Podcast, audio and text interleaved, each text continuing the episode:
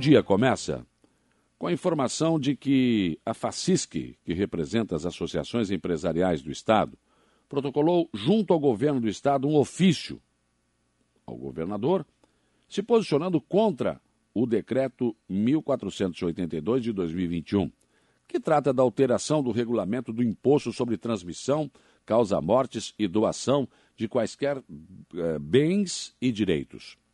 Depois de outras várias manifestações de outros setores contrários ao decreto, registradas ontem, o governador Carlos Moisés acabou revogando este decreto. E a Câmara de Vereadores de Criciúma está votando um projeto que crie mecanismos legais para caçar o alvará de empresas condenadas por receptação de produtos roubados. A sugestão saiu de uma reunião de vereadores com representantes da segurança pública e do Ministério Público. Apresentada na, no Legislativo, a proposta é caçar alvará de licença e funcionamento de estabelecimento comercial que tiver condenação ou seu proprietário transitado em julgado por, esse, por, por, por crimes, é, furto de, de sabe, é, de alumínio, que se furta muito essas portas e janelas de capela de cemitério, furto de fios, né, coisas de cobre, enfim, enfim, tudo isso.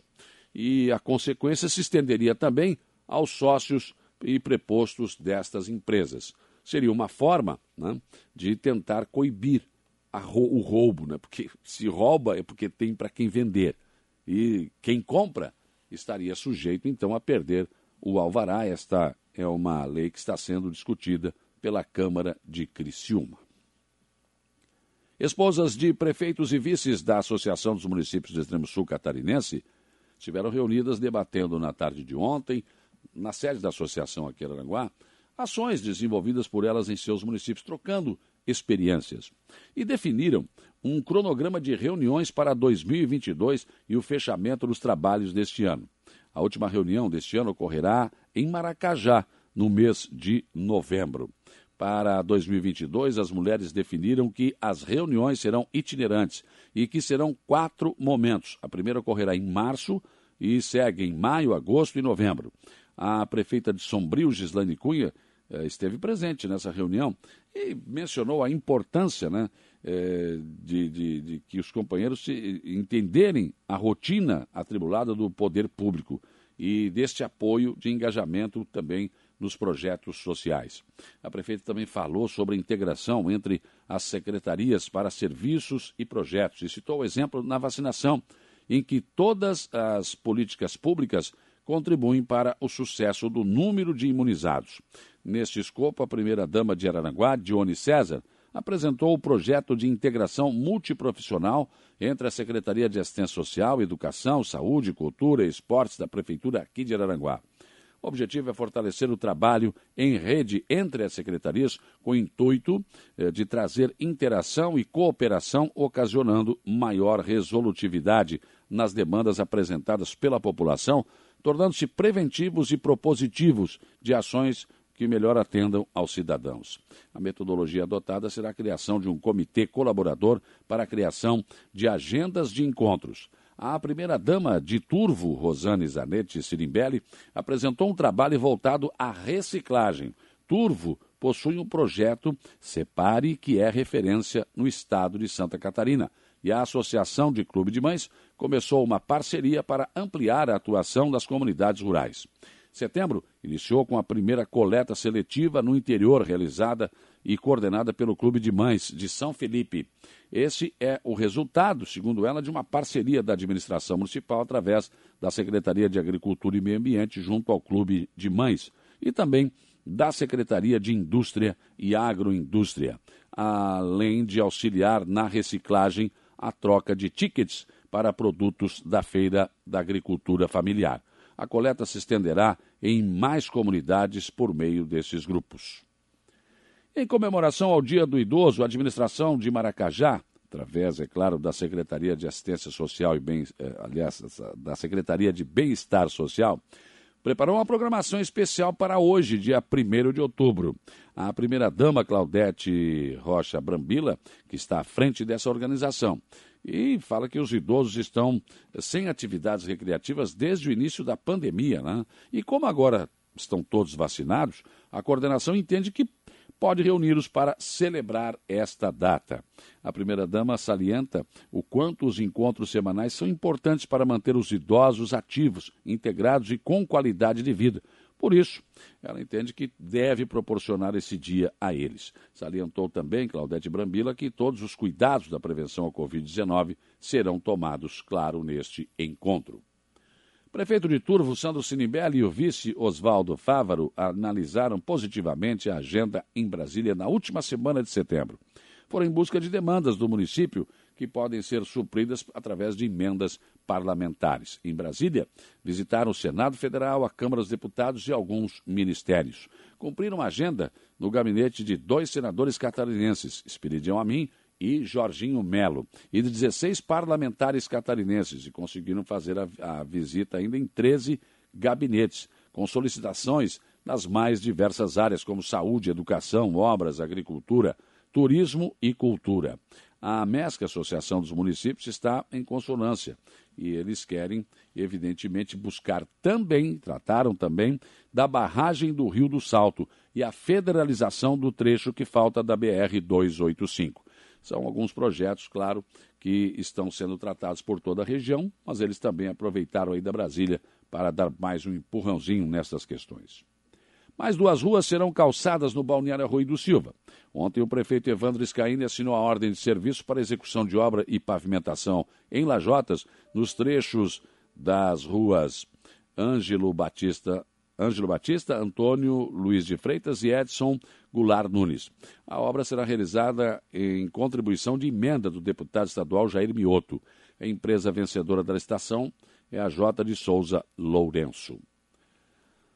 Boletim de ontem da Secretaria Estadual da Saúde aponta para 1.192.421 casos confirmados de Covid-19, sendo que 1.164.879 estão recuperados e 8.266 continuam em acompanhamento.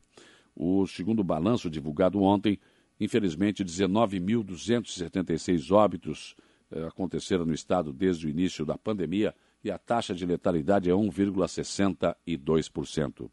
Esses números representam uma alta de 311 no número de casos ativos e nós temos 11 óbitos adicionais em comparação com o dia anterior. A quantidade de casos confirmados aumentou 1.121 e outras 799 pessoas passaram a ser consideradas recuperadas, segundo estimativas, é claro, do governo. Com relação aos leitos de UTI, nós temos 1.480 leitos de UTI adulto ativos pelo Sistema Único de Saúde em Santa Catarina, dos quais 880 estão ocupados, sendo 306 por pacientes com confirmação ou suspeita de infecção pelo novo coronavírus. A taxa de ocupação de UTI adulto eh, baixou um pouquinho, ficou em 59,5%. No Hospital Regional de Araranguá, a taxa de ocupação de leitos baixou para 36,36%, tendo agora quatro pacientes internados. No Hospital Dom Joaquim Diles, né? Eh, nessa retomada aí, talvez agora com força um pouco maior, tentando voltar à normalidade. E também eu quero conversar com o Luiz dos Santos, que é motorista de aplicativo sobre a, a situação deles, né? A gente buscou ontem um taxista também para falar sobre o assunto, antes que já falem, né? Não conseguimos ninguém. Se aparecer algum taxista que queira falar sobre o assunto também, não tem problema nenhum, a gente quer ouvir. Porque, claro, nessa situação aí, o preço do combustível faz, eu, eu imagino que tenha né, colocado várias dificuldades para esse povo que trabalha com táxi, trabalha com, é, com Uber, né, enfim, com a, a, por aplicativo esse povo que tem que pagar óleo diesel. Então, no que que isso representa? O que, como é que eles estão se virando? O que, que eles estão fazendo, né? Indo para o gás? Será que o álcool é melhor? Enfim, essa é a, é a intenção de trazê-lo aqui para conversar sobre este assunto, né? Abordar este assunto aqui no espaço do dia a dia com você. Aqui no programa você ainda tem o comentário do Alexandre Garcia, a previsão do tempo com o Ronaldo Coutinho, as informações da polícia que o Jairo Silva nos traz, também o que rola na rede e ainda a Juliana Oliveira nos traz as, as informações do Notícia da Hora. Sete horas 18 minutos. O dia começa com a informação de que a FACISC, que representa as associações empresariais do Estado, protocolou junto ao governo do Estado um ofício ao governador, se posicionando contra o decreto 1482 de 2021, que trata da alteração do regulamento do imposto sobre transmissão, causa-mortes e doação de quaisquer eh, bens e direitos. Depois de outras várias manifestações de outros setores contrários ao decreto, registradas ontem, o governador Carlos Moisés acabou revogando este decreto. E a Câmara de Vereadores de Criciúma está votando um projeto que crie mecanismos legais para caçar o alvará de empresas condenadas por receptação de produtos roubados. A sugestão saiu de uma reunião de vereadores com representantes da segurança pública e do Ministério Público. Apresentada na, no Legislativo, a proposta é caçar alvará de licença e funcionamento de estabelecimento comercial que tiver condenação ou seu proprietário transitado em julgado por, esse, por, por, por crimes, é, furto de, de sabe, é, de alumínio, que se furta muito essas portas e janelas de capela de cemitério, furto de fios, né, coisas de cobre, enfim, enfim, tudo isso. E a consequência se estenderia também aos sócios e prepostos destas empresas.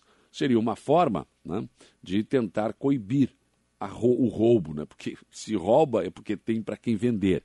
E quem compra estaria sujeito, então, a perder o alvará. Esta é uma lei que está sendo discutida pela Câmara de Criciúma.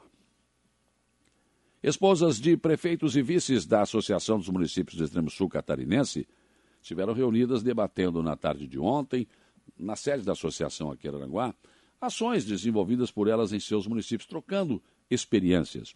E definiram um cronograma de reuniões para 2022 e o fechamento dos trabalhos deste ano. A última reunião deste ano ocorrerá em Maracajá, no mês de novembro. Para 2022, as mulheres definiram que as reuniões serão itinerantes e que serão quatro momentos. A primeira ocorrerá em março e segue em maio, agosto e novembro. A prefeita de Sombrio, Gislaine Cunha, eh, esteve presente nessa reunião e mencionou a importância né, eh, de, de, de, que os companheiros entenderem a rotina atribulada do poder público e deste apoio de engajamento também nos projetos sociais.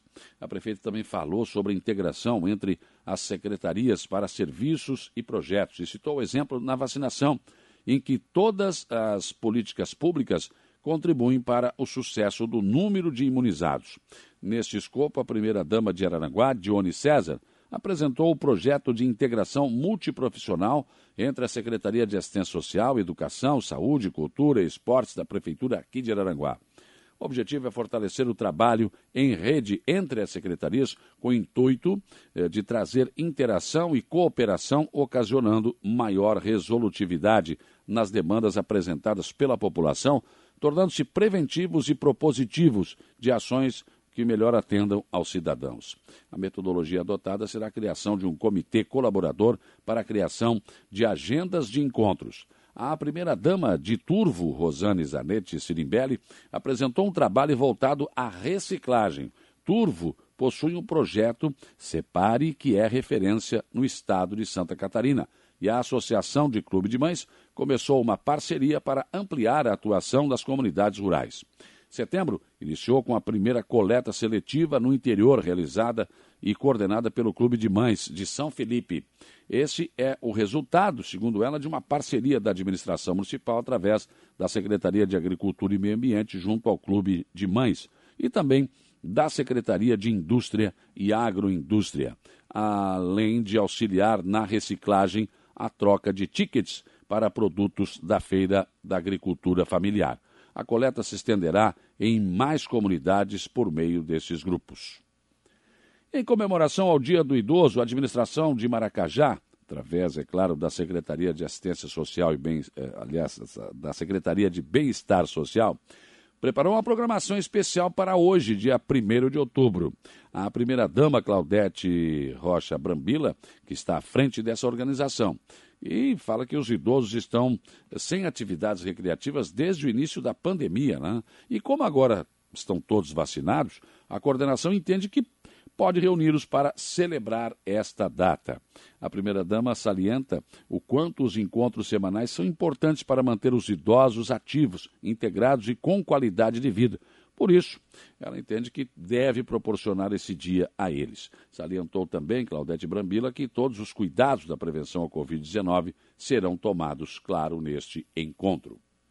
Prefeito de Turvo, Sandro Sinibelli e o vice Oswaldo Fávaro analisaram positivamente a agenda em Brasília na última semana de setembro. Foram em busca de demandas do município que podem ser supridas através de emendas parlamentares. Em Brasília, visitaram o Senado Federal, a Câmara dos Deputados e alguns ministérios. Cumpriram a agenda no gabinete de dois senadores catarinenses, Espiridião Amin e Jorginho Melo, e de 16 parlamentares catarinenses, e conseguiram fazer a, a visita ainda em 13 gabinetes, com solicitações nas mais diversas áreas, como saúde, educação, obras, agricultura, turismo e cultura.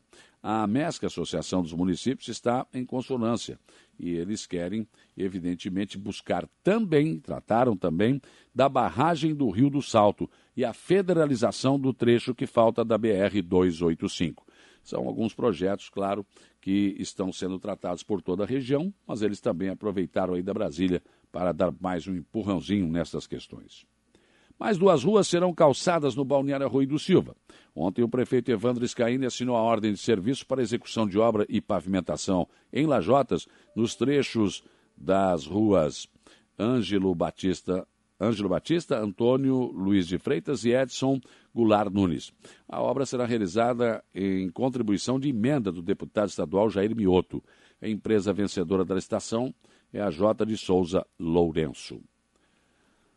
Boletim de ontem da Secretaria Estadual da Saúde aponta para 1.192.421 casos confirmados de Covid-19, sendo que 1.164.879 estão recuperados e 8.266 continuam em acompanhamento. O segundo balanço divulgado ontem, infelizmente, 19.276 óbitos eh, aconteceram no estado desde o início da pandemia e a taxa de letalidade é 1,62%. Esses números representam uma alta de 311 no número de casos ativos e nós temos 11 óbitos adicionais em comparação com o dia anterior. A quantidade de casos confirmados aumentou 1.121 e outras 799 pessoas passaram a ser consideradas recuperadas, segundo estimativas, é claro, do governo. Com relação aos leitos de UTI, nós temos 1.480 leitos de UTI adulto ativos pelo Sistema Único de Saúde em Santa Catarina, dos quais 880 estão ocupados, sendo 306 por pacientes com confirmação ou suspeita de infecção pelo novo coronavírus. A taxa de ocupação de UTI adulto eh, baixou um pouquinho, ficou em 59,5%. No Hospital Regional de Araranguá, a taxa de ocupação de leitos baixou para 36,36%, tendo agora quatro pacientes internados. No Hospital Dom Joaquim de Sombrio, a taxa de ocupação de leitos se manteve em 20%, com dois pacientes internados. Esses são dados do mapa de ocupação de leitos da Secretaria Estadual da Saúde, que foi atualizado ontem às 22 horas. Começa hoje, 1 de outubro, a campanha de multivacinação para atualizar a caderneta de crianças e adolescentes até 14 anos. A chefe da divisão de imunização da Diretoria de Vigilância Epidemiológica de Santa Catarina, Chayane Gonçalves, explica o objetivo da mobilização. A campanha de multivacinação vai até o dia 29 de outubro, que é o dia D de mobilização estadual, que será no terceiro sábado do mês, 16 de outubro. A orientação é que pais ou responsáveis devem ter em mãos a caderneta de vacinação quando forem levar as crianças e os adolescentes aos locais indicados. O que, que acontece, segundo a Chayane Gonçalves? Em meio a esta pandemia, só se fala na vacinação Covid. Não se falou mais em vacinas contra o sarampo, a poliomielite, coisas que são importantes para as crianças e os adolescentes. Então, a grande campanha é esta: é para que estas crianças coloquem e adolescentes em dia a sua vacinação. Em Aranguá, as vacinações vão acontecer nas unidades básicas de saúde e vão se estender até o dia 29, para assim atualizar as, as carteiras de vacinas de jovens e adolescentes menores de 15 anos. O principal objetivo, claro, é resgatar crianças e adolescentes que, por algum motivo, não tomaram vacinas que fazem parte do calendário nacional de vacinação. O dia D de divulgação e mobilização estadual será, então, confirmando, dia 16 de outubro, o terceiro sábado de cada mês. Então, eh, serão disponibilizados 18 tipos de vacinas que protegem crianças e adolescentes de doenças como poliomielite, sarampo, catapora e cachumba. É claro que é indispensável que pais ou responsáveis levem a carteira de vacinação. Vacinar é um ato de responsabilidade e de amor. Pensem nisso enquanto lhes desejo um bom dia.